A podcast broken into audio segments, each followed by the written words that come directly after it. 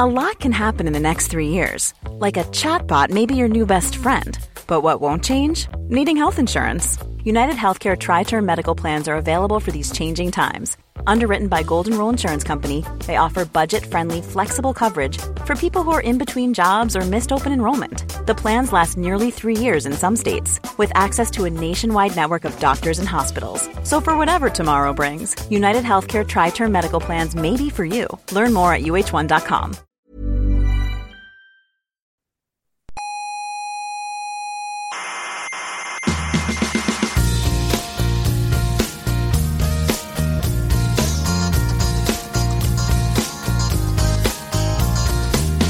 Aquí comienza Coffee Break, la tertulia semanal de la actualidad científica. Newton desmiente la física de Aristóteles. Exactamente. Einstein desmiente la física de Newton. Exacto. Pero ni siquiera ustedes mismos se ponen de acuerdo. No, hay una aproximación paulatina a la- Soberbios.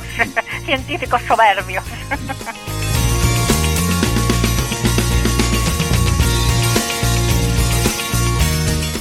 Saludos, gente cientófila de la galaxia. Sean bienvenidas a nuestra tertulia de cada semana sobre la actualidad de la ciencia. Que, por cierto, esta semana eh, hemos pasado el Día de la Mujer y la Niña en Ciencia, el Día del Amor y la Amistad, el Día Internacional de la Radio. O sea, claramente esta es la mejor semana del año. Y además la cosa sigue porque estoy viendo en la tele que viene el fin de semana de las estrellas. Imagino que debe ser algún evento astronómico imperdible, que además se habla de que hay un concurso de mates, supongo que será una competición de matemáticas, eh, aunque también podrían ser argentinos preparando infusiones. En cualquier caso, todo bueno. Ustedes pónganse cómodas, sírvanse su bebida favorita, que están en buena compañía. La de Coffee Break, Señal y Ruido.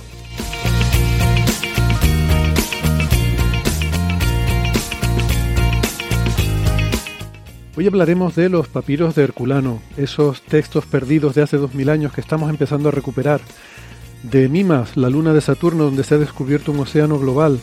Y hablando de océanos, en este caso de la Tierra, comentaremos las últimas predicciones sobre el colapso de la circulación meridional del Atlántico y sus consecuencias climáticas. Y también cosas muy flipantes como transistores sinápticos o láseres de gravitondas, todo eso en el programa de hoy.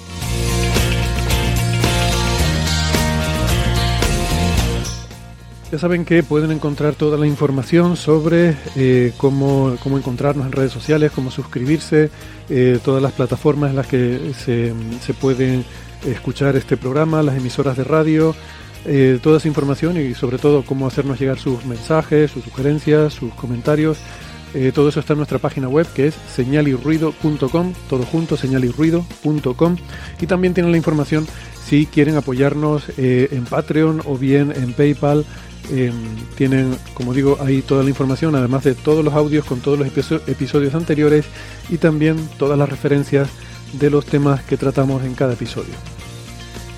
Bueno, vamos ya con las presentaciones para el programa de hoy. Hoy me acompaña José Edelstein, que es doctor en ciencias físicas y profesor en la Universidad de Santiago de Compostela. ¿Qué tal, José? ¿Cómo estás? Te veo con el ¿Qué tal. Héctor? Finalmente el frío te ha, te ha podido. Efectivamente, el frío, la lluvia, el viento y la humedad me han, me han, eh, han logrado tirarme. Ayer estaba destrozado, pero bueno, ahora me estoy recuperando.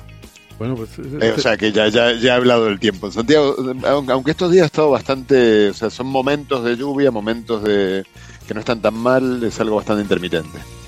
Claro, ese, ese cambio seguramente a lo que no estaba acostumbrado y te ha hecho caer. Eh, José es arroba José Edelstein en Twitter. Y eh, eh, tenemos también en Málaga a Francis Villatoro, que es físico, informático, doctor en matemáticas, profesor en la Universidad de Málaga. ¿Qué tal, Francis? ¿Cómo estás? Ahí Pues muy bien, aquí estamos en Málaga. Ahora estaba comprobando que está empezando a oscurecerse un poquito las nubes que había, porque había nubes como muy blanquitas. Hace un tiempo de unos 15 grados, o sea que es una temperatura que no es la habitual aquí en Málaga. Y, pero no, no acaba de llover. Así que estamos muy contentos, pero eh, a la espera de lluvia. Lo que nos falta es lo que tienen en exceso en Santiago.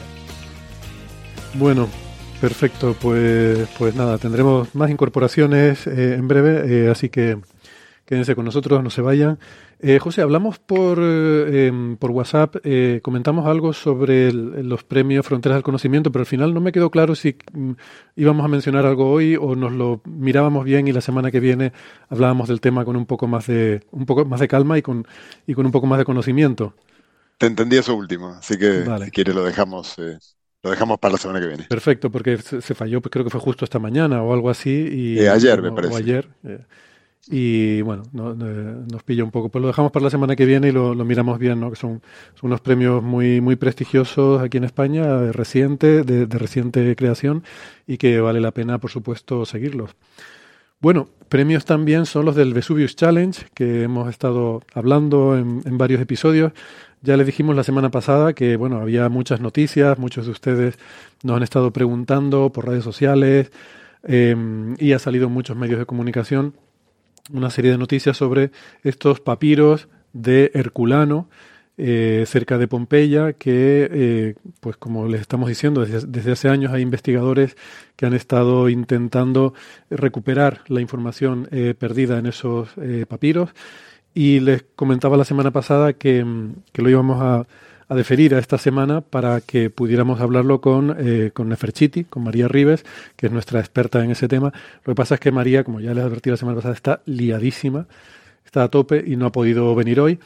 Eh, pero por suerte, pues ayer, no, anteayer, eh, en un momentito que me llamó y me dijo, oye, tengo un rato, ¿qué te parece si grabamos ahora algo para el programa? Digo, venga, perfecto. Así que hay un poco eh, apresuradamente, pues eh, grabamos una conversación con María donde nos explica en detalle toda esta cuestión y, y pues nada, aquí la tengo. ¿La quieren escuchar? Si quieren le doy al play y la pongo. Venga, pues Venga, vamos adelante. María Ribes, eh, profesora en la Universidad de Alicante, o como dicen ellos por allí, Alacant, que ya lo saben, por supuesto, todos los oyentes habituales, pero eh, para los que no, como no te hemos presentado hoy, eh, pues eso, profesora en la Universidad de Alicante, aunque es más conocida como los superhéroes por su personalidad pública, que es como Neferchiti, eh, arroba Neferchiti en Twitter. Eh, pero su eh, aquí está en su, en su identidad privada como María Ribes. María, ¿qué tal? ¿Cómo estás? Hola, pues encantada con estas presentaciones que me haces. Yo vengo solo por esto, para que me presentes así. Y ahora ya te vas, ¿no? Ahora ya me voy. Gracias, adiós. Bueno, no, pues, espérate un momentito ya que estás aquí, eh, porque claro, como nuestra residente, nuestra experta residente en cuestiones de historia y lingüística computacional, pues Oh. claro, eh, te necesitamos, ¿no? Para, para hablar de este tema que ya lo adelantamos la semana pasada, ¿no? El de los papiros de Herculano, papiros, ¿eh? tengo que pensarme los papiros, pergamino, no, papiros, los antiguos papiros. Nos lo explicaste una vez. Si quieres, luego puedes reincidir en eso, pero me, me acordé bien. Son los papiros de Herculano, que por poner un poco el contexto, recuerden, hemos hablado varias veces de este tema. De hecho, de hecho, nos podemos retrotraer, me encanta esa palabra, retrotraernos, a octubre de 2019, ¿no? Eh, como, como diría, ¿cómo decía Sofía, no? Sicilia, octubre de Sicilia. 2019. Se pone borrosa la pantalla, suena un arpa. Eh, que fue en el episodio 238 cuando empezamos a hablar de este tema y luego lo retomamos en el episodio 411 y más recientemente en el 436 porque ha, ha habido avances.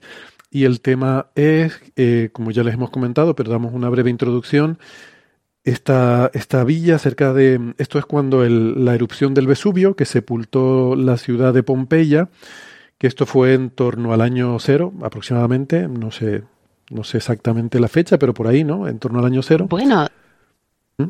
30 y algo, ¿no? 30 y algo, bueno, estamos en el 2000 y tantos, o sea que 30 y algo es casi cero.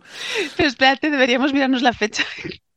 Oye, ¿sabes, ¿sabes lo que se me estaba ocurriendo? Fíjate qué curioso que podemos hablar, claro, esto es el concepto de límite. Para los profesores de bachillerato de matemáticas, concepto de límite, piensen en esto.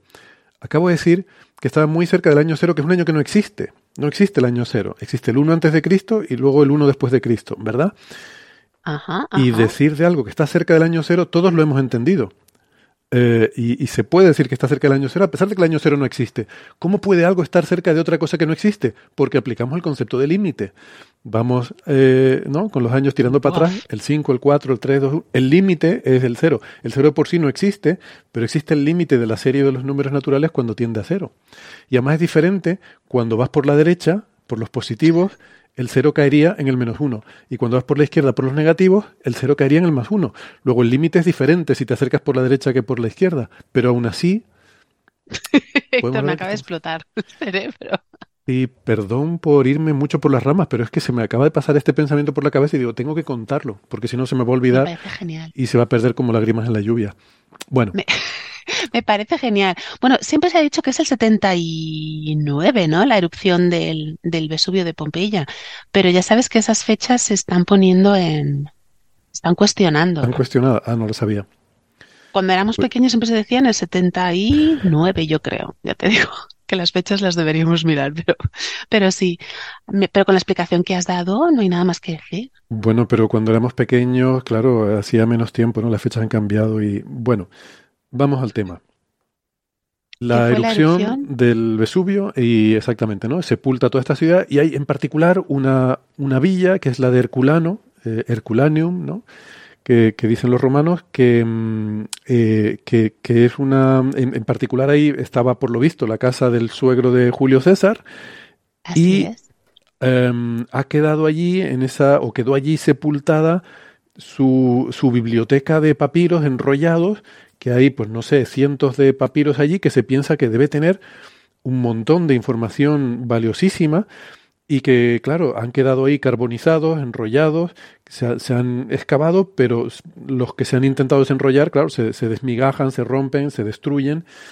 Pero desde hace cosa de 20 años hay un investigador, eh, esto estoy haciendo el resumen de episodios anteriores, hay un investigador que ha aplicado eh, técnicas de eh, tomografía tridimensional para reconstruirlo. Es como hacer una radiografía, pero eh, eh, haciendo todo alrededor, eh, haciéndole radiografías de diferentes ángulos, todo alrededor de cada rollo, y además con rayos de mucha energía para poder tener una definición relativamente buena. Es, parte del problema. Los píxeles no son muy, no son muy pequeñitos, no, es, no, es, una foto en alta definición la que tenemos, pero bueno, algo hay.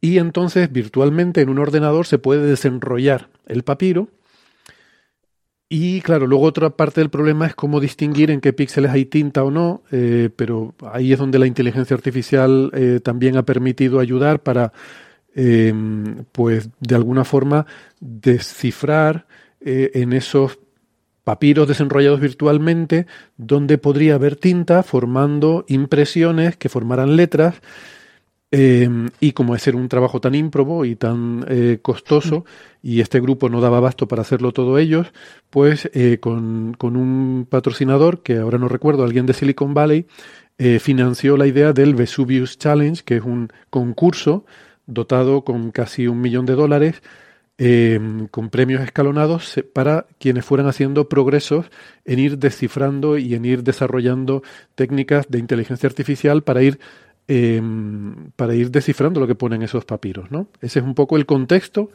de todo lo que hemos contado anteriormente. Y yo todo esto. Excelente. Todo esto que he hecho es un resumen de lo que le he escuchado explicarnos a María en esos episodios anteriores. que va, que, va, tú siempre lo has explicado muy bien. Ahora ese es el estado del arte, eso es con lo que nos hemos quedado. Y ahora, ¿qué es lo, qué es lo que hay de nuevo? ¿Qué hay de nuevo, viejo? Pues mira, está están las redes que, que, arden, porque fue Nat Friedman, es el, el emprendedor, el que, el que impulsó el, el, reto del Vesubio, y justo el día 5 de febrero anunció que se estaban leyendo los papiros. El 5 de febrero fue un regalo de cumpleaños para mí, justo un día después de mi cumpleaños. Sí. sí, porque la última vez que hablamos de esto en Coffee Break, hablábamos de una palabra, ¿te acuerdas? Sí, que era porfiras. Sí, eso es, era púrpura en genitivo con la S final que era como una sigma, es una sigma lunada que tiene una forma de C y estábamos todos enfervorecidos. Se ha leído una palabra. Bueno, pues ahora se han leído frases. No es que se haya leído el papiro entero. Lo que se ha leído equivale como a un 5% de toda la información, todo el texto que hay en el, en el papiro. Pero se están leyendo frases y párrafos. Y claro, es es, muy emocionante, es muy emocionante poder ver lo que hay ahí por primera vez desde hace dos mil años, porque como has explicado tú muy bien, los papiros están carbonizados pero intactos, que parece una contradicción, ¿no? ¿no? Se pueden abrir porque se rompen, pero está ahí todo, está ahí toda la información, las manchas de tinta, que es lo que, lo que han descubierto, bueno, los resultados más importantes que han entregado los ganadores de este premio eran 700 mil dólares, puede ser, lo que han ganado. Son tres chicos. ¿Te acuerdas que hablamos de ellos ya? Ah, son Porque los tres de los fue... que habíamos hablado cuando lo de púrpura. Eso es. Sí, sí. Exacto, el de púrpura era Luke. Sí. Había, Luke, me acuerdo que había un egipcio, un estadounidense y... ¿alguien? Y un suizo. Y un suizo. Eso es. El estadounidense es Luke. Tengo aquí apuntado el apellido, que no lo diga mal, Luke Farritor. Ah. Ese es el estadounidense. Estábamos todos esperando Skywalker. Perdón, puede haber roto la magia. Este chaval tenía 21 años, ¿eh? además es un estudiante de doctorado. Y creo que fue también este chico el que era becario de SpaceX. ¿Te acuerdas que hablábamos sí. de ello? Ese fue el que leyó Púrpura, que fue justo unas semanas antes de que el egipcio eh, sacara las primeras líneas. El egipcio es Youssef Nader y luego el suizo es Julian Schilliger. Entre los tres, lo que han, los, entre los tres habían entregado resultados porque el reto terminaba el 1 de enero. O sea, el 1 de enero era la fecha límite para entregar tus propuestas, tus trabajos. Y cuenta Nat Friedman ahí en, en su web que, que, es que estaban llegando todavía eh, submissions, o sea, propuestas, minutos antes de que se cerrara la cuenta atrás. Era muy, muy emocionante, ¿no? Entonces estos tres chicos por separado habían logrado cada uno un premio a primeras letras y lo que dijeron fue pues vamos a unirnos, vamos a unir fuerzas y entre los tres han presentado esta propuesta que fíjate, los requisitos para entrar en, el reto eran que tenían que leer cuatro fragmentos de 140 caracteres cada uno que tuvieran al menos un 85% de caracteres recuperables. O sea, y estos chicos lo que han entregado se han pasado, han entregado pues 11 columnas extra de texto con algo más de 2.000 caracteres en total, ¿eh? que el mismo Nat Friedman decía, quizá nos hemos pasado un poco con estos requisitos tan restrictivos, ¿no? Aquí nadie, nadie va a conseguir ganar el gran premio, pero mira, han hecho un super equipo uniendo fuerzas y han usado tres modelos diferentes. ¿Vale? Lo que han hecho, cada uno ha implementado su modelo. Entonces, lo que, lo que hacen estos tres modelos es que cada uno respalda o confirma los resultados del otro, con lo cual les da validez y, y permite ir ampliando la cantidad de texto que se va leyendo. Claro, porque al ir, supongo que al ir descifrando cosas, eso a su vez ayuda a aumentar el corpus mmm, con el que se puede aprender, ¿no? Y, y pa para poder hacer avances, ¿no? O sea, que, que el, el, hecho de, sí. que, de que descifres cosas ayuda a poder seguir descifrando otras. Sí, de hecho, uno de los modelos que han usado estos tres integrantes del equipo ganador se llama Timesformer. ¿eh? Timesformer es como una, una mezcla de la arquitectura Transformer con sistemas de autoatención. Y tengo aquí el nombre del paper que te va a encantar. Se llama Timesformer. Eh, ¿Es la atención al espacio-tiempo todo lo que necesitas para comprender vídeo? Madre mía, tremendo. Sí, claro, es como es... attention is all you need, ¿no? Exacto, sí, sí el famoso paper Attention is All You Need, que fue muy revolucionario en esto de las redes neuronales, que a su vez hace una referencia, entiendo, a la canción de los Beatles. Sí. Creo que es la referencia a Love is All You Need, ¿no? Pues pone aquí Eso Attention es. is All You Need. Y ahora a su vez aquí hay una referencia a una referencia. O sea, ya es un segundo nivel de indirección el que tenemos aquí. Pero bueno, sí. qué complicado. Space Time Attention.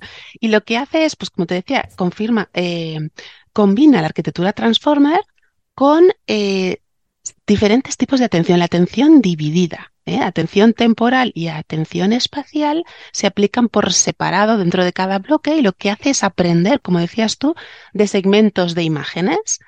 Cuando, aquí hay tinta o no hay tinta.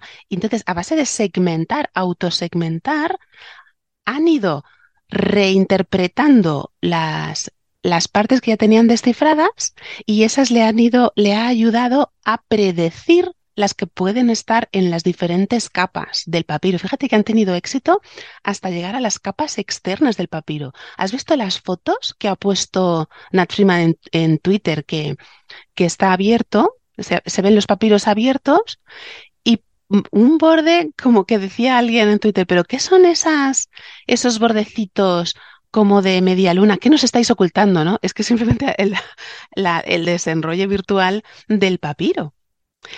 Y, Claro, y el que código si hay de... alguna marca, digamos, o, o un trocito que falta, ¿no? Eh, al desenrollarlo, ese trocito se repite, ¿no?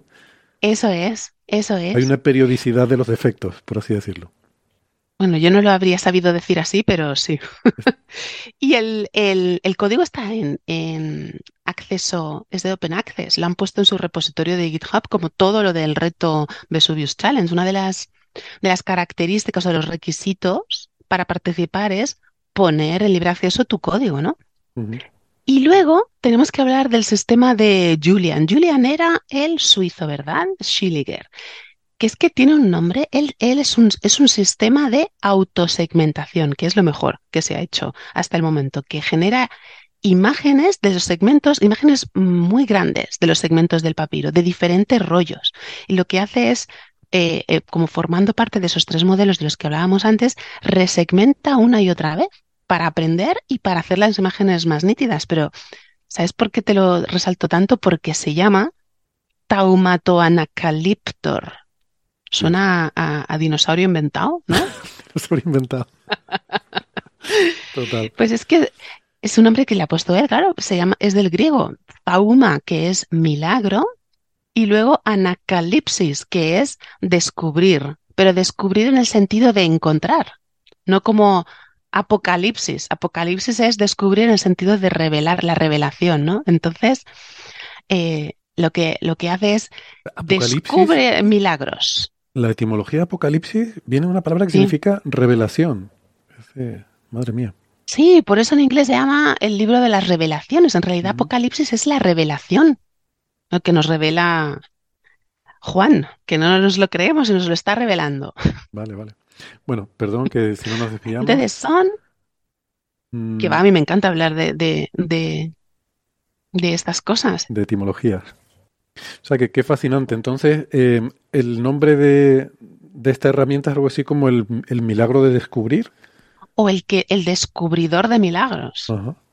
Ya. como que encuentra un milagro, porque es un milagro volver a leer estos papiros que se creían perdidos. Claro. Eh, fíjate que antes mencionabas, ¿no? Se creían perdidos. Antes mencionabas que esa, esa aparente contradicción de que están carbonizados e intactos. Y mm, no es la primera vez en la historia, ¿no? En la, en la historia de la arqueología en el que la destrucción ayuda a preservar algo. Y estoy pensando en el reino de Amarna, ¿no? Que ¡Hala, qué bonito! una historia que tú, que tú conoces muy bien, evidentemente, y, y con la que a lo mejor hasta te sientes un- hasta un poco eh, vinculada, pero eh, en el sentido de que el, el intentar esa damnatio memoriae, el intento que hubo en aquel momento de destruir toda memoria y todo registro de ese reino, de ese periodo de tiempo, de las personas que reinaron, de Nefertiti, entre, entre otras personas, eh, al final lo que hizo fue dejárnoslo todo perfectamente preservado para que miles de años más tarde podamos estudiar con mucho detalle todo aquello. Porque realmente el paso del tiempo, el deterioro del día a día, es lo que realmente acaba destruyendo la información. Eh, y a lo mejor otro, otra destrucción más traumática, como puede ser que quedar sepultado por una erupción volcánica o mm, abandonar completamente una ciudad y un reino y, dejarlo ahí a- a merced del desierto, eh, a lo mejor eso, esa destrucción más traumática, lo que facilita es que miles de años más tarde podamos recuperar toda esa información. Exactamente. Ese, ese esfuerzo por la damnatio memoria, que de quitar todos los, todos los bloques de piedra, todos los muros que tuvieran las inscripciones de Nefertiti y Akenatón, lo que hizo fue que la gente los reutilizara para sus casas, sus muebles, y precisamente eso, el querer destruirlo fue lo que lo ha preservado, exactamente, porque si, si se hubiera dejado mm, decaer de manera natural, a lo mejor no habría llegado hasta nosotros, pero al tener esos bloques reutilizados para otras construcciones, es como, creo que hemos hablado de este programa, en esto alguna vez en el podcast, ¿no? De, de estas, estas personas, estos pueblos perdidos de España que una señora tenía una, una mesa de mármol de toda la vida que la había encontrado ahí en el campo y justo debajo había pues una, una inscripción, una lápida romana, ¿no? Y esto, eso también me hace pensar en otra cosa, en los soportes, los soportes de, de la escritura, porque Lo que dice Nat Friedman, eh, una de sus motivaciones para lanzar el Vesuvius Challenge, además de que, de que tiene dinero y puede, ¿no? Es que eh, el éxito de este reto puede, puede impulsar a que se, siga excavando en Pompeya y en Herculano, porque la biblioteca del suegro de César eh, era enorme. Entonces, él piensa que quizás hay más cosas, hay una biblioteca más grande, porque esta, no hemos hablado aún de lo que dicen los papiros, pero esta probablemente era biblioteca de Filodemo de Gándara, de, de un filósofo epicúreo que, vivía allí, era amigo de, de, Calpurnio Pisón, vivía allí, era como el filósofo residente, ¿vale? Entonces, esa probablemente era su biblioteca. Una, emergencia filosófica en mitad de la noche, quieres tener al residente ahí cerca para poder consultarla. Exactamente. Así que eh, este, ¿a este quién ha surgido una emergencia filosófica en mitad de la noche que, no puede dormir y de repente... Hombre, por favor, ¿a quién no le va a gustar? Unos papiros del siglo I. Pues exactamente. Entonces, eh, para gracias a tener ese filósofo residente ahí y esa biblioteca epicúrea, pues eh, piensa, quizás era solo una parte de toda la biblioteca más grande que tenía. Y, uno de los modelos, esto lo tengo aquí apuntado, ¿vale? Uno de los, de los modelos de, que han usado estos chicos puede mm, permitir que se implemente el proceso y se pueda leer texto mm, perdido o difuminado, diluido en otro tipo de soportes. Por ejemplo, el cartonaje. ¿eh? Eso es lo que se usaba para, ya en época tardía, restos de papiro eh, o incluso telas de lino, ¿vale? Para envolver a las momias, la momificación. Entonces, en muchos de esos restos de cartonaje, como los, los ataúdes del Fayum, que, tenemos estos retratos pintados, esto ya es del siglo I, de época grecorromana, retratos de, de, personas que nos han dado información muy valiosa sobre su aspecto, sus joyas, pero sobre todo el texto, porque también se escribía en lino en, tela de lino se trataba de una manera, se trataba la tela para que no absorbiera la tinta. Y fíjate que uno de los textos más largos etruscos que tenemos, que se nos ha conservado, es un texto religioso, estaba en las vendas de lino de una momia en Zagreb, y él se llama así, el Liber Lintios o el libro de lino de Zagreb, que está allí en la Academia de las Ciencias y las Artes. ¿Cómo acabó allí? Ya es una larga historia. Pero tú imagínate esta gente al desenvolver la, la, momia para estudiarla y encontrar que había texto escrito. Pues entonces el, los modelos de, que han implementado estos chicos nos explican a Friedman en su web del Vesuvius Challenge que pueden mm, incluso dar lugar a poder interpretar esos restos de tinta que parecen totalmente invisibles en ese otro tipo de soportes, porque eh, la escritura tiene muchos soportes y hay que tener el tratamiento de ese soporte nos ayuda también a comprender muchos aspectos de esa cultura. Como dice este hombre, a mí esta, frase me parece un poco, no sé, como muy venida arriba, demasiado épica, ¿no? Él dice, gracias al Vesuvius Challenge que he organizado yo, vamos a, a, ver la historia de una manera diferente, vamos a reescribir la historia como nunca la habíamos contado, ¿no? También es un poquito a lo mejor venido arriba, pero, mm. pero tú imagínate la emoción de poder saber qué hay escrito ahí. Ya hemos hablado aquí de que mi fantasía personal es la, la, poética, la segunda poética de Aristóteles, ¿no? El libro perdido. Pero él habla, ¿y si encontramos obra, otra, otra epopeya homérica, imagínate, o otra obra histórica de Tito Livio, que, que, nunca hemos llegado a conocer? O sea que el, el alcance es tremendo. A mí, a mí se me pone la piel de gallina.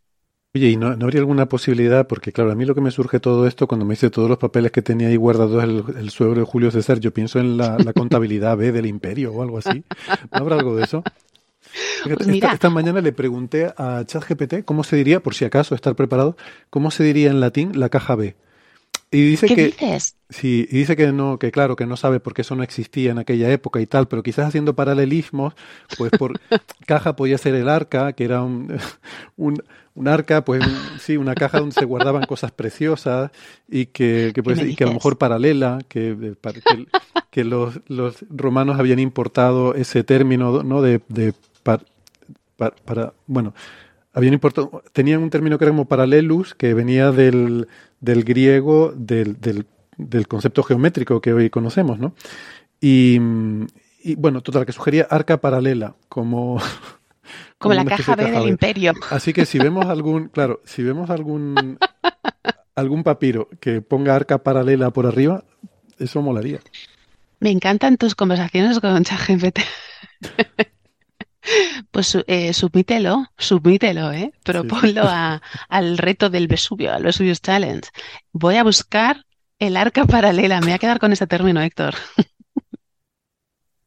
Bueno, y mm, pero, eh, o sea, decías que mm, probablemente esto era parte de la biblioteca personal de este filósofo residente, porque los textos que se han encontrado eh, aquí, el que se ha descifrado este, o en general los que se pudieron abrir En anteriormente, parece que todos tienen esa temática. Sí, lo más probable es que sean pues textos de este, de este filósofo Filodemo de Gádara y son mm, textos epicúreos. Él era un filósofo epicúreo. Y, y los párrafos que ha leído la, la IA de estos chicos hablan de precis- hablan precisamente de, de buscar placeres y cosas bellas de la vida. Y habla de comida, habla de música. Y es muy interesante porque Epicuro, tú eso lo sabes bien, no es que buscara el placer porque sí, vamos a tener una vida decadente de placeres, no, Epicuro buscaba la ausencia de dolor, ¿eh? la ausencia de sufrimiento, buscar el placer en el sentido de tener una vida feliz, De estar una a gusto, vida ¿no? plena. Sí, sí, de- sí. Sí, También la, no- la no- moderación, ¿no? El, el, el saber estar. Sí, casi podemos decir que sí, una cierta templanza, ¿no? Y uno de los párrafos, que es muy curioso, a mí me llama mucho la atención, dice, eh, o sea, cuestiona, ¿realmente menos es más? Porque si tú tienes menos comida, no creo que estés más contento, ¿no? Como que de algunos placeres, ¿cuándo podemos decir que menos es más, ¿no? Y él te está, em, te está argumentando que hay ciertas cosas que no, que no, que no me quites, que cuanto más mejor. Y termina, o sea, termi- el papiro, está, ha leído el párrafo final del, del papiro. Y termina como con un continuará, ¿no? Diciendo, en el próximo volumen os hablaré de, y os habla, habla de Como estos rivales. el Future Work. Sí. El, Exacto. es el apartado de Future Work. el trabajo futuro da- exploraremos en más profundidad. tal. Eso es, y aprovecha para darle una puya a unos filósofos rivales, no los nombra, pero probablemente sean los estoicos, ¿no? Dice, ¿y estos otros qué van a decir de los placeres si no saben ni lo que es? Ellos qué, va- qué van a, qué van a argumentar, hacedme caso a mí, ¿no?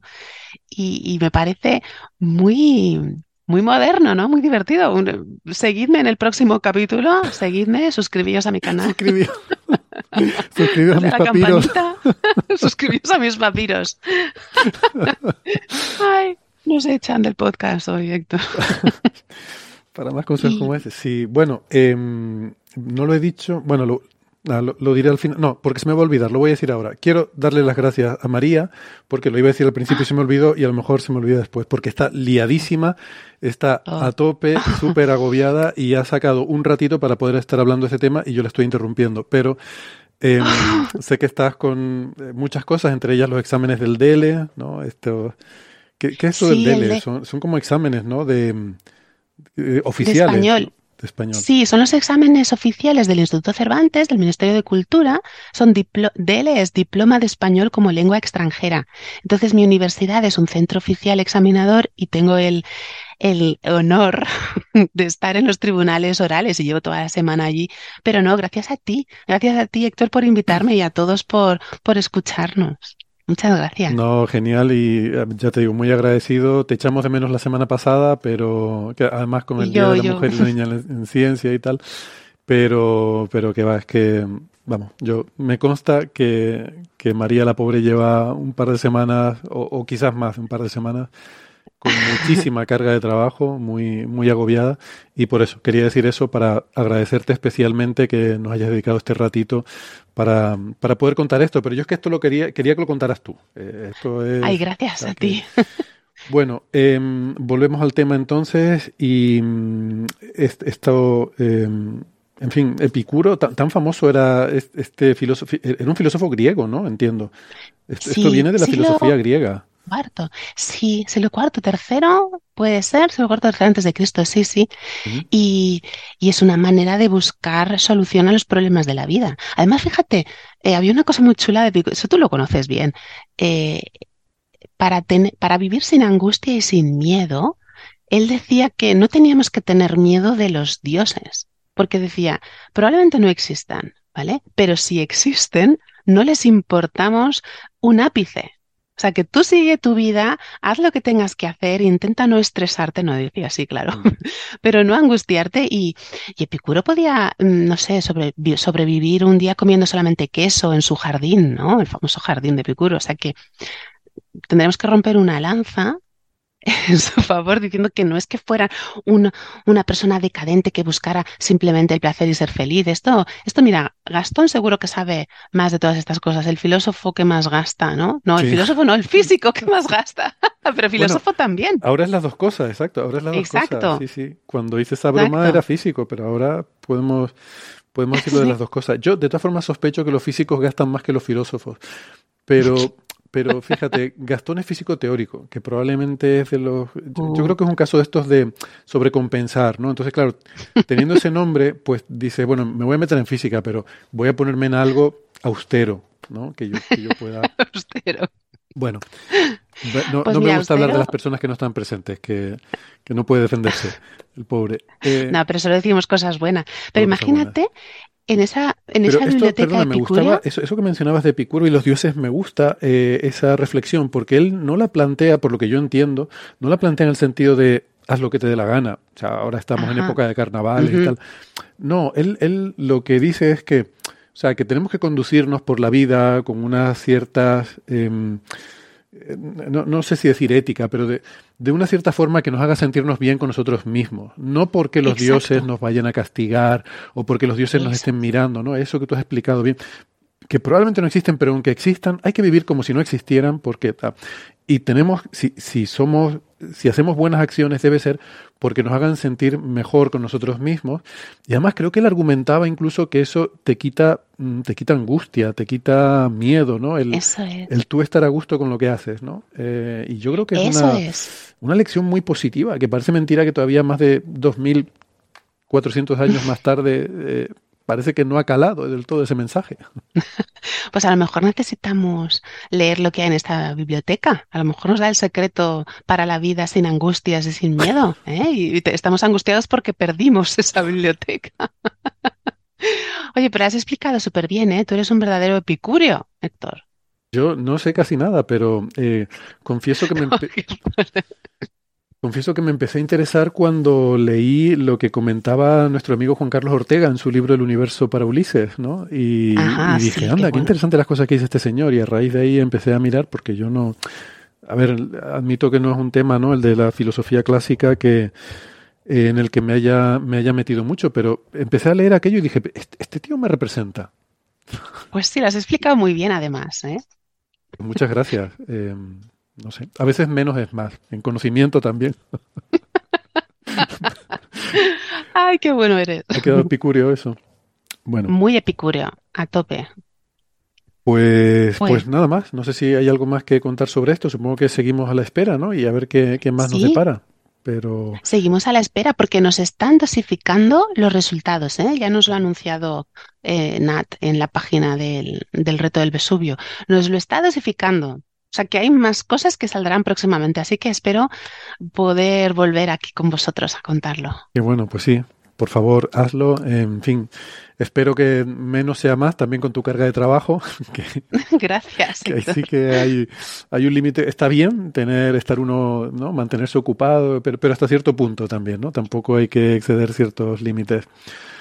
Pues de verdad, María, eh, súper agradecido que nos hayas podido dedicar este ratito. Eh, un placer, como siempre, charlar contigo y te esperamos. Ya sabes que aquí tienes siempre tu silla, tu café calentito y te esperamos para cuando, cuando estés más libre y puedas volver. Muchísimas gracias a ti. Un beso, chao. Un beso, un abrazo, chao. Bueno, fascinante, como siempre, escuchar a María y, temas muy bonitos, ¿no? Que mezclan eh, muy interdisciplinar desde, desde física de partículas. Tiene ahí un pequeño acelerador de partículas para hacer estas tomografías tridimensionales. Eh, machine learning e, e, historia, ¿no? Que es muy, muy, muy interesante. ¿Quieren comentar algo más sobre esto o pasamos al siguiente tema? no, en principio creo que ha quedado más o menos claro. Venga, pues vamos entonces, eh, si quieres Francis, podemos hablar de esa circulación meridional del Atlántico que ha despertado mucho interés. Eh, nuestros oyentes nos han estado preguntando mucho, preocupados también. eh, mucha gente, mucha gente preocupada por un tema que, bueno, tiene que ver, todo esto que tiene que ver con el cambio climático es preocupante y, debemos estar atentos y pendientes de, de todas las noticias y ser conscientes de que estamos en una situación eh, problemática y habrá que ir buscando soluciones como buenamente podamos. Este tema, eh, yo le dije a Francis cuando empecé a ver noticias, digo, de esto no hemos hablado en Coffee Break porque a mí me sonaba y, no sé por qué no lo encontraba en mi buscador. Y ahí Francis rápidamente encontró que en el episodio 328 eh, de agosto de 2021 hablamos de un paper que había salido en Nature Climate de un autor que se llama Niklas Boers sobre este tema del el posible colapso de esta circulación meridional. Y ahora ha salido eh, otro artículo en, bueno, en Archive, es un preprint de momento, no, perdón, ya ha salido publicado en Science. Eh, lo que pasa es que yo como no tenía acceso lo, saqué del Archive y espero que sea más o menos lo mismo, pero hay una cosa que noté, Francis, en el título, la versión del Archive dice New. Eh, al principio, o sea, el título es, es igual, pero empieza por New, es como si le hubieran dicho, no, quite usted la palabra nuevo de, eh, me, resultó curioso eso. Eh, eh, por cierto, no tenías que haberlo hecho, ni los oyentes tienen que hacerlo, porque no se ha publicado en Science, se ha publicado en Science Advances. Science Advances es la revista del grupo de Science que es de artículos abiertos, todos son mm. gratuitos. Se paga mucho dinero por publicar en esa revista, porque los artículos son todos de acceso abierto, pero no es necesario ir a, a Archive en ningún caso. ¿eh? Ah, vale, no, lo sabía, de acuerdo. Bueno. Ya me sorprendía que yo entré y lo estaba viendo bien, así que no, no sabía. de acuerdo. Pues nada, en cualquier caso eso, hay esa diferencia. El título del artículo publicado finalmente en Science Advances es, eh, eh, a ver, Physics Based Early Warning Signal, vale, señales de alerta temprana basadas en física muestran que la, esta circulación meridional está en, en curso de, eh, de, un punto de inflexión, de un, de un colapso. Y el, el, artículo en el archive es el mismo, pero pone nueva, ¿no? Nueva eh, señal de alerta temprana basada en física muestra tal. Bueno. Sí, quizás ahí el punto clave de la, la palabra nueva es que, eh, claro, ahora lo comentaré cuando entremos más en detalles en el estudio, eh, uno de los objetivos del estudio era obtener una nueva eh, magnitud física, basada en la física, para describir este fenómeno, una especie de, marcador que permitiera saber en qué estado está actualmente la AMO ¿no? y cuánto le queda. Lo que pasa es que el marcador que han obtenido de este estudio, que se supone que pretendía eh, obtener el mejor marcador, es un marcador que esta misma gente ya había publicado hace unos años. Entonces, quizás el objetivo era obtener un nuevo marcador, pero ha resultado ser que el marcador era el más obvio y, por tanto ya no es nuevo. Quizás por eso han quitado la palabra nuevo, pero no lo sé, ¿eh? ¿vale? Estoy hablando por, por hablar. En cualquier caso, es un estudio liderado por Gen Distra, que es del Instituto de Investigaciones en Atmósferas y Marinas de la Universidad de Utrecht, en, Holanda. Y el primer autor es un chaval que está haciendo la tesis doctoral, que es René Van Westen, en, este grupo. Y lo que han hecho es hacer una simulación. Creo que ya es postdoc, ¿eh? Me, da que ya. puede, ser que ya haya acabado. pero me suena que lo Yo lo busqué y, lo vi como, como doctorando, pero lo mismo ya es postdoc. Y y bueno, ¿de qué va este estudio? Bueno, primero quizás hablar, eh, recordar un poquito de qué va esto de la AMOG y compañía.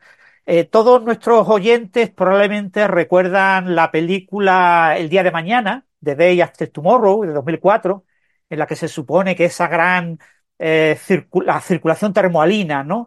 Esa gran cinta transportadora de calor que tienen todos los océanos, se paraba y en pocos días cambiaba tremendamente el clima y entrábamos en una glaciación en todo el hemisferio norte, ¿no? Eso es la película, ¿no?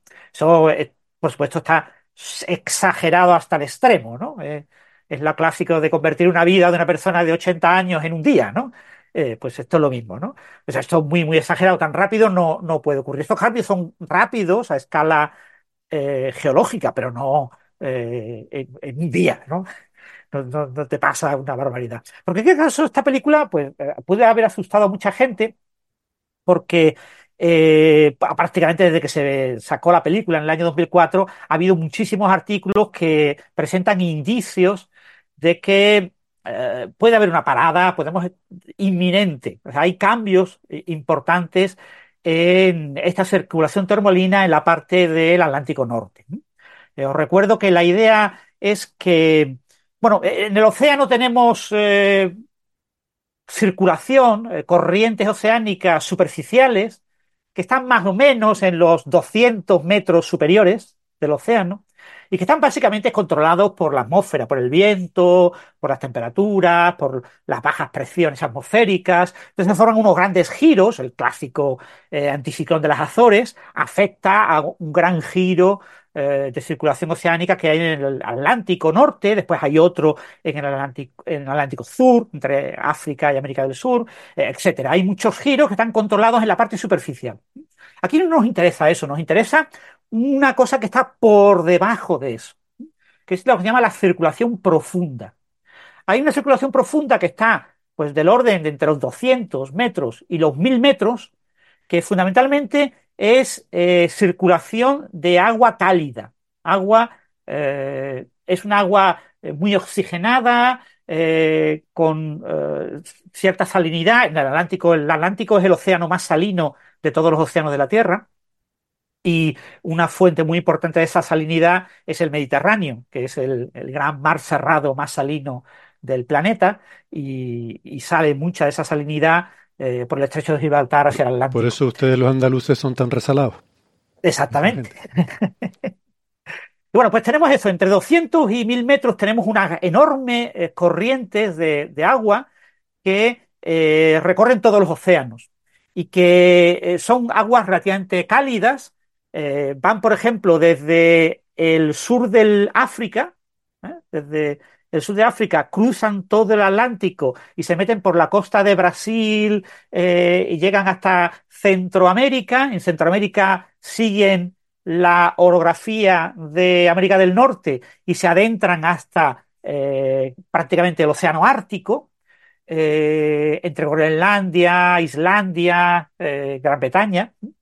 Y ahí, esa región topográficamente es muy compleja porque ahí el océano tiene eh, fijaros las islas que hay, ¿no? Eh, Islandia, etcétera, pues hay una gran eh, orografía que hace que la situación en esa región sea bastante complicada de describir. Pero en promedio lo que ocurre es que esa agua cálida que llega ahí se encuentra con agua fría del Ártico, varios flujos de agua fría, se enfría y como tiene mucha salinidad, es de esa salinidad y ese enfriamiento hace que se hunda se hunda eh, ese agua. Y entonces, claro, si tienes un flujo de entrada, por la continuidad fluidodinámica, tiene que haber un flujo, un retroflujo hacia atrás. Bueno, pues debajo de esa capa de unos mil metros, entre profundidades de unos dos mil y cuatro mil metros, o sea, prácticamente eh, muy cerca del fondo oceánico, hay un reflujo de agua fría que eh, recorre más o menos un camino parecido, pero no el mismo. Por ejemplo, no entra en la zona del Caribe, eh, esquiva el Caribe, ese agua fría, y eh, recorre todo el Atlántico hasta el sur del Atlántico. Cuando llega al sur del Atlántico, eh, hay una corriente más o menos cerrada, la corriente, la circulación oceánica más intensa de todo el planeta que rodea la Antártida, que tiene también ese tipo de comportamiento. La parte de arriba, por debajo de los 200 metros, 1000 metros, es cálida y la parte de abajo, 2000, 4000, es, es fría, ¿no? Y entonces esta, esta agua fría que ha venido del Atlántico Norte y llega hasta la Antártida se mezcla con esta agua fría que tenemos ahí en el fondo y después se va por el lateral eh, este de África y se va y se mete en el Índico. ¿eh? Eh, el Índico y el Pacífico son lugares donde hay este proceso de hundimiento. Lo que pasa es que es un hundimiento relativamente lento, en regiones enormes, o sea, no es una cosa rápida como ocurre en el norte del Atlántico. En el norte del Atlántico, una región muy pequeña, ocurre un hundimiento de la parte de la corriente termolina cálida al fondo, a la parte fría. Sin embargo, en el Pacífico y en el Índico es un proceso que ocurre en áreas enormes, es un proceso mucho más despacio y por lo tanto un proceso en el que tenemos una cierta capacidad de adaptación. Entonces, de toda la uh, circulación termoalina, que es clave y fundamental para que Europa sea más cálida eh, y más templada que Norteamérica, gran parte de Europa tiene latitudes parecidas a, a lo que es eh, eh, pues Canadá, eh, y, y, la latitud de, pues no sé, la latitud de Roma, creo recordar que era la de Toronto, y sin embargo hay una diferencia de, de 4 o 5 grados de temperatura promedio anual entre Toronto. Claro, ahí influye mucho el Mediterráneo. Pero lo mismo pasa con otras ciudades del norte de, Europa que son mucho más cálidas que la, una ciudad a la misma latitud en, en Canadá. Entonces, eh, esta circulación es clave para ese eh, claro, este, el océano está interaccionando con la atmósfera para ese clima cálido que tenemos en, en, Europa. También controla el tema de la humedad, la cantidad de humedad, las precipitaciones que tenemos en Europa. Eh, o sea, eh, Europa, su clima, mm, digamos, más agradable que Norteamérica, eh, en gran parte está controlado por esto. Entonces, a los europeos acabo, nos preocupa. Acabo de confirmar porque sí. es sorprendente, pero lo que el dato que ha dado Francis es correcto. La latitud de Roma es muy parecida a la de Toronto. Mm. Es muy sorprendente, pero sí, sí. Sí, sí, sí. Esas son las cosas que ocurren con, la, con los mapas que nos confunden, ¿no? La, sí. Las escalas muchas veces. No, no y, la, y, eh, y, las latitudes climáticas también a veces hay cierto desacoplamiento con las geográficas, ¿no? Hay esta simetría norte-sur que también es muy curiosa. El, la punta sur, el Cabo de Hornos famoso, que, que, que, allí para los piratas eso, atravesar eso era una odisea, si tú le, el, el simétrico en latitud norte viene estando en el estrecho de Gibraltar. Sí. Eh, y, y, y, sin embargo, el, el, la punta ahí de Sudáfrica, el Cabo de Hornos, parece que ya abajo ya solo está la Antártida, ¿no? Eh, y sí que hay cierta asimetría climática también entre los dos hemisferios. Sí. El, el, sur suele ser más frío en general, ¿no? Eh, bueno, en fin, perdona que te he interrumpido, pero no, era no, para sí, sí, sí, eso así. que... Eso, eso, es muy importante para, para, estudios como este, ¿no? Entonces, eh, claro, el problema es mmm, ¿qué puede pasar con esta circulación eh, termoalina? ¿Cuáles son los, puntos críticos, ¿no? Esos puntos de, eh, esos lugares especialmente delicados en los que podría afectarse la circulación termoalina y podría cambiar. Y después, obviamente, cómo puede cambiar, porque puede cambiar de muchas maneras, ¿no? Eh, pero un punto que nos interesa especialmente a los europeos es que cambie eh, bajando perdón, la perdón, región donde. Perdón, perdón, es que me corrigen aquí, he dicho Cabo de Hornos, que, que es el, el, el, la punta sur de Sudamérica, me refería al de Buena Esperanza. Mm, De Buena Esperanza, He dicho Cabo de Hornos, quería decir Buena Esperanza, perdón, gracias aquí la, por. La, la, zona está de Cabo de Hornos, la zona de la punta inferior de, de Latinoamérica y eh, la Antártida, hay como una península de la Antártida, hay una zona, un estrecho, que es terrible a nivel de corrientes para los marinos, pero también es por eso, porque como está un estrecho, esa corriente que rodea eh, a la Antártida es especialmente intensa en esa región, muy poderosa, ¿eh? es, la corriente ¿no? más poderosa del planeta. Mm. Entonces, de ahí que afecte mucho a los marinos. ¿no? Pero bueno, volvemos al, al punto clave. Entonces, eh, nos interesa saber, eh, aparentemente, esa región, la región en la que se hunde la parte caliente de la circulación termolina y nace, digamos, y, aparece la, la, parte fría que va hacia abajo, ¿no? Hacia el sur. Eh, ¿Cómo ocurre ese proceso y qué puede influir en ese proceso? Y fijaros que un punto clave es el, el aporte de agua fría que viene del océano Ártico. ¿eh? Aporte de agua fría que viene tanto de lo que entra por el estrecho de Bering, recorre todo el norte de Canadá y llega a esta región, como lo que llega directamente desde el norte de, eh, del océano Ártico en la parte norte, digamos, de Europa, la parte norte de, de Siberia, ¿no? De, de, Rusia, ¿no? Entonces, eh, ha habido y, muchas y simulaciones. Agua que, agua que, no es salada, ¿no? Eh, agua de. Claro, es agua, es agua uh, más fría que haría que el proceso de el agua que viene del, del sur hacia el norte, más cálida, se enfría antes de tiempo. Y entonces eh, ocurra este proceso pues antes de una latitud inferior a la latitud a la que está ocurriendo. O incluso, en el caso extremo, que llegue incluso a pararse este proceso, que revierta este proceso. Y que eh, haya una inflexión en el sentido de una parada completa de la circulación. Esto también hay que tener mucho cuidado, porque estamos hablando muchas veces cuando uno ve un mapa y ve esos flujos de corrientes, uno se imagina que está ahí el agua corriendo como si fuera un barquito. Eh, cuidadito. Eh, un trocito de agua que, yo qué sé, lo pongamos en el Caribe y, y que le hagamos recorrer la circulación completa a nivel global, se estima que echará mil años en recorrer la circulación completa. Es decir, que si el cambio climático afecta a esta región del Atlántico Norte, que es esa región, la AMOC, que básicamente se refiere a toda la parte de eh, la circulación termoalina asociada al Atlántico, ¿eh? no solo al punto de eh, donde se hunde la corriente caliente. Pero bueno, todo el cambio climático, si afecta a ese hundimiento y lo cambia de latitud, eso con toda seguridad va a tener consecuencias en el clima europeo. Consecuencias básicamente preglaciares, es decir, va a haber una bajada de temperatura de varios grados, que va a afectar mucho sobre todo a los países más del norte.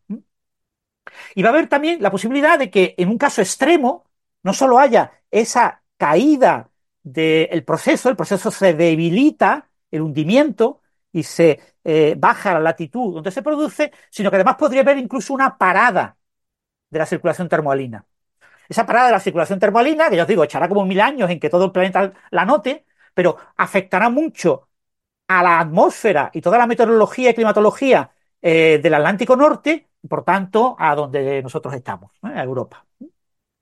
Y esa parada históricamente ha ocurrido. Es decir, hay datos paleoclimáticos que dicen, que apuntan a que ocurrió en el pasado, hace, no recuerdo, 115.000 años, 115.000 años fue la última era glacial.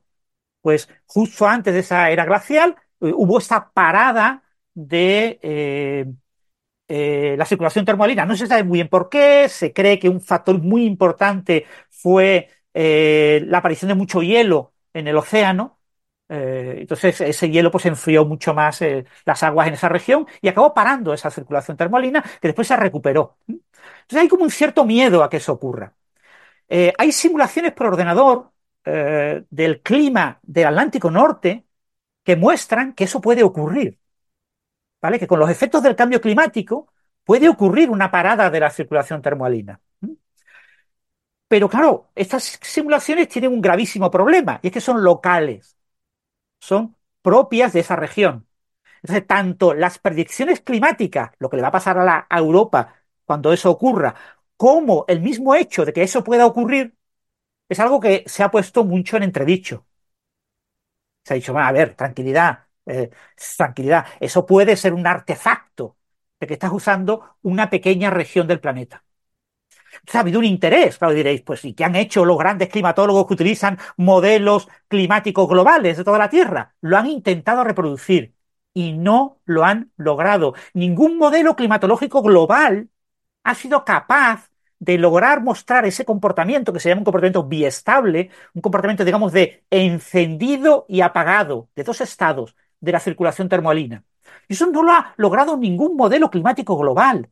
¿Por qué?